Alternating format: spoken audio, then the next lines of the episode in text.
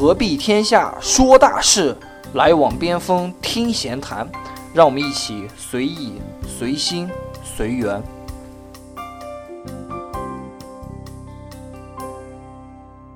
大家好，我是老边，我是疯子，欢迎收听《边锋闲谈》第二季。上一期呢，我们聊到了入职前的一些准备。那准备好之后呢，就应该到公司准备试用期了。但是在试用期的时候呢，特别容易出问题。前段时间也是看到新闻，呃，有些企业呢招而不聘，在试用期满了之后，对应届生呢迟迟没有提这个转正的一些事情，然后还要求延长试用期。这时候呢，试用期的薪资一般是比较低的，可能大概是在百分之八十，很多应届生可能就坚持不下去了。有些企业也利用这个应届生在试用期的这样一些低成本。也经常干一些这种，呃，降低企业成本，呃，节约了一些用人开支的一些目的啊，这种陷阱大家还是要注意的。像我在第一份工作的时候呢，试用期的三个月是没有交社保的，这样这是很不符合现在劳动法规定的。那疯子有没有总结一下这个大学对于毕业生来说，试用期要注意一些什么问题？啊，是这样子，因为对于学生党来说吧，其实第一份工作都比较重要的。呃，如果第一份工作感觉顺利的时候的话，可能会感觉不到这些问题，但是一旦出了问题，我就很容易彷徨。我觉得话，就试用期的话，对于学生党来说，其实主要注意应该是一些，哎，劳动法这上面也规定一些相关的东西。第一个是试用期的话，其实是必须有合同的。有些公司说，哎，我们的试用期没有合同，其实就是欺负你不懂。还有试用期的时间，哎，根据劳动法的话，一般是劳动合同期限三个月以上，三个月以上不满一年的话，试用期是不得超过一个月。然后劳动合同期限一年，一年以上不满三年的话，试用期是不得超过两个月；三年以上固定期限和无固定期限劳动合同的话，试用期不得超过六个月。所以一般我们在用人单位签的话都是三年合同，所以试用期的话一般理论上就是三个月。另外一个就是试用期的话，其他保障，哎，根据这个劳动法同时规定的话，就是试用期之内的话还是必须交社保的，这是用人单位的法定义务。所以说，其实像我之前的话，后面就是因为换工作去面试一些单位。他就会跟你说，哎，我们试用期的话是没有社保的。其实这就是，他就是有点说有点欺负人嘛，因为很多人可能根本没有去读过劳动法，这些就就觉得好像好像挺有道理啊，其实根本不这样子。所以我遇到这种情况的话，我有我有时候我说这个好像不太符合劳动法，啊那边就给给我呵呵说，哎，我也不是很清楚，这个其实就很扯了。你做人的你就不知道这些，所以对于尤其对于学生学生党来说，他不知道这些东西，也没读过劳动法，肯定很可能在这上面的话有时候会受到欺负。啊，这是一个问题。然后还有一个就是话，试用期的话，大家其实也不仅试用期了，就包括你是成为转正以后的话，大家也很关心的一个就是工资问题。呃，根据劳动法规定的话，就是说试用期的话呀，是不得低于转正和工资的百分之八十的。目前的话，大部分互联网公司其实为了吸引住人才的话，往往试用期的话是直接会给百分之百的工资的。另外还有一个就是试用期期间的话，呃，是其实你可以提前三天通知你的那个聘用方。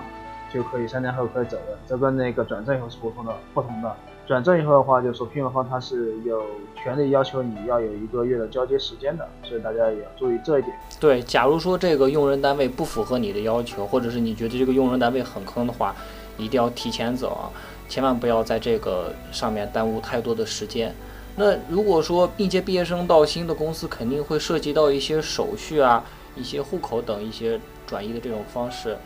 呃，大郭这边介绍一下你自己的经验吧。呃，先说一个一个户口吧。户口其实这个一般是要看公司，有些公司啊，它有那种可以呃帮助应届生落户的那种。不仅是看公司，还要看城市吧。对对。像北京的话，基本是不可能。对对对。然后深圳的话，它有一个那个引进人才的这种政策嘛，所以一般是应届大应届呃高高校毕业生的话，都是有可以通过这个政策去落户的。这个时候的话，其实对于学生来说的话，很方便的。你从学校那边把那个。户口直接迁移到那个深圳这边，一般公司的话，它的人力资源部门的那个同事就会帮你把这个事情给办了。如果说呃没有专门办理这样的人力专员的话，一般你到那个那个好像人才中心的话，也可以帮你把这事情，就是它会有对应的给对应届生的这种窗口，会帮你来处理这件事情，你也可以去咨询。那当然对于应届生来说户口的话，这个呃是根据城市和公司情况来定吧，这个得看实际情况。但是另外一个东西，三方协议和派遣证，这肯定是每一个高校应届毕业生都有的东西。三方协议的话，其实是在你和公司签正式合同之前的一个，呃，带有一定法律效力的一个文件，就说说白免得有，就是你学校和公司这边有一方反悔，对吧？然后另外一个就是，呃，派遣证，派遣证的话，相当是一个算是比较历史历史遗留的产物吧，相当于是，呃，学校，呃，在你毕业以后，其实你和学校还有一定关联性。这个话就说你在这一年之内，嗯。如果你要换工作什么的话，其实你还需要在那个学校里再去重新开派遣证的。所以一般我们也建议，就说你刚毕业一年学生的话，就是第一份工作最好干满一年。这样的话，你后面的话按照按照一些规定，你的你的档案个人档案才能够随意流动，不然的话你还得回去重新办派遣证。所以这这东西我一定要啊保管好。三方企业的话是在你签合同之后的话就自动失去效力，然后派遣证是一定要带到公司。在公司让人让人力资源部门的人帮你去处理这个，因为要在呃人才中心去保管你的这个档案的，所以说，嗯，这东西的话，有些同学可能会比较那个粗心点弄掉，就会很麻烦。对，包括这些东西，其实在前几十年的时候，因为咱们都是咱们国家的政策是管应届生的分配的，这些手续的话，其实都是。呃，学学校和你分配的单位都给你把这些都办好了，但是这些年的话肯定是不管分配了，需要自己去找工作，这些手续可能也就是刚才大郭说的是历史遗留的问题。如果你不是公务员或者是国企的话，可能显得不是那么重要，但是最好还是把这些东西都保留下来，因为档案的话。以后说不定哪天就会用得上。对对对，这东西就是你现你现在觉得可能好像现在工作用不上，但是一旦用得上的话，你要再去重新补办这东西会非常非常麻烦。对，刚才疯子这边介绍了一下，呃，咱们试用期会出现的一些问题啊，可以见得很多问题都是咱们平时忽视的，或者是可能认为用人单位应该这样做的，但其实都是不符合劳动法的。所以应届生尤其是要注意这些点。那如果说，呃，试用期这些公司的一些手续啊、过程啊都没有问题，但是公司在你在公司里面做了一段时间，发现这个公司挺坑的，啊，包括一些呃做事的一些方式啦，或者是公司里面的人啊，或者是公司的业务模式啦，发展不是很好，你想走，这时候如果考虑清楚，一定要尽早走。如果你在如果你在这个上面耽误太多的时间成本的话，是对自己也反而不利的。但相反的来说，如果说呃试用期试用期的时候，其实是最好走的。嗯，对，三天就可以走。但是相反，如果说是因为你个人能力没有达到，那就要反就要反思一下自己为什么在试用期没有达到，是工作态度，还是说行为方式，还是一些人际关系？如果说你的专业技能有问题，那就要去补补一下自己的一些专业技能，看上一个培训班，或者是呃补一些理论的一些知识。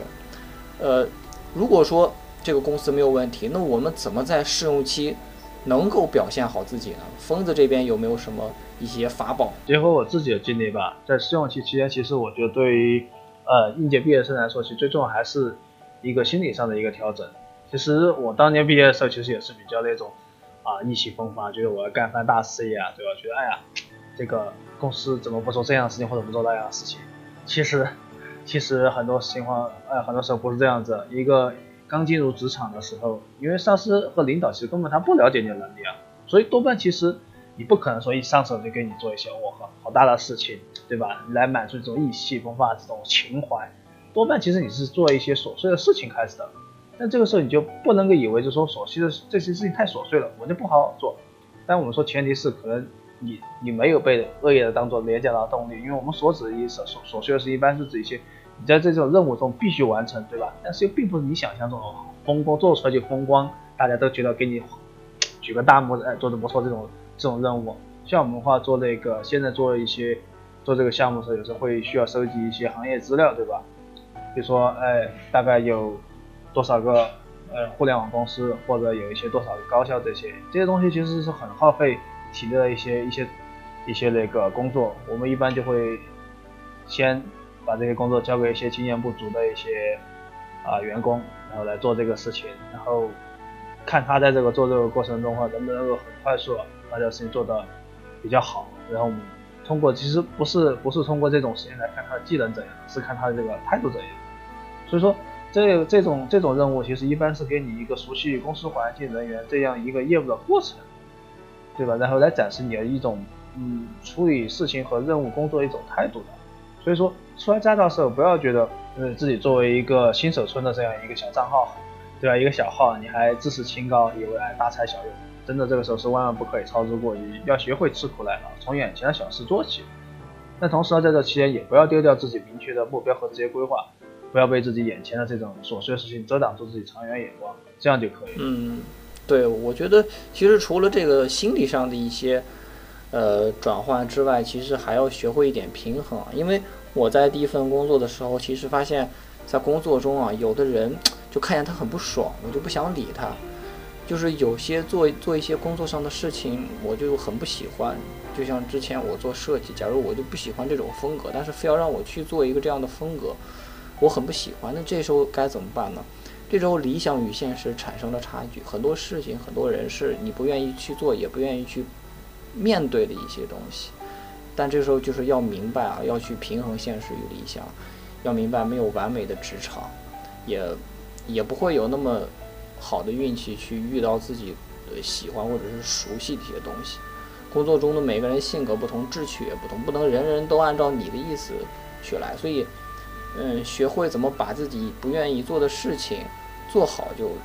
挺重要的。也说到了这个人生态度上的一些。呃，也说到了这个人生角度上的一些事情，就是说怎么把自己不愿意做的事情做好，其实也是你一个人成熟的一个标志吧。因为我们在工作中，在社会中，不仅仅是要对自己负责，是要对对对集体、对自己的事业、对公司要负责。这种事有时候就是我们说为了去争取一些更高的大家共同的一些呃价值或者说利益啊，一般叫做 the great good。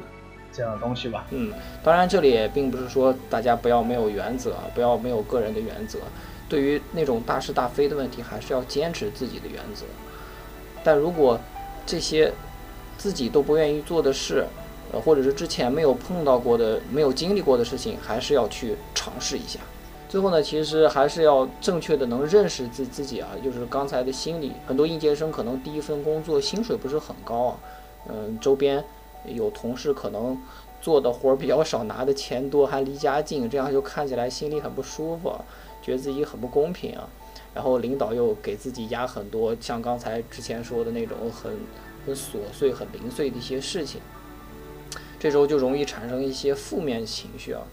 就感觉自己应该要做更大的事情，要要有更高的薪水，但这个事情一定是慢慢来的。从另一个方面讲，领导给你这么多的任务，他可能也是对你的一对你的一种重视吧，是给你一个表现的机会。所以看问题的时候不要太片面，把心态调整好，把疯子刚才说的那种心理转换过来，这个心态的问题解决了，感觉到自己的存在，这样工作才更能有干劲，对吧？对。那么其实的话，就是在这之后的话，呃，除了你把自己手上的事情做好的话，其实可能的话，我们还会得。学会一点办公室政治的东西。不过的话，今天因为时间的缘故，这一期的话我们就不重点说，我们下一期的话来重点展开。所以说今天的话，我们其实就主要是给大家提一些、分享一些建议，就是说试用期的话，你呃作为应届毕业生同学的话，要如何去了解和维护自己权益的这样一些注意事项，以及一些可能说心理上的话对。试用期的这种适应和调整吧。嗯，对，下期呢我们就着重讲一下如何处理办公室的人际关系，怎么样提高自己在试用期的分数，具体应该怎样去处理。好，那我们这一期的话就到这里，我们下期再见。我们下期再见。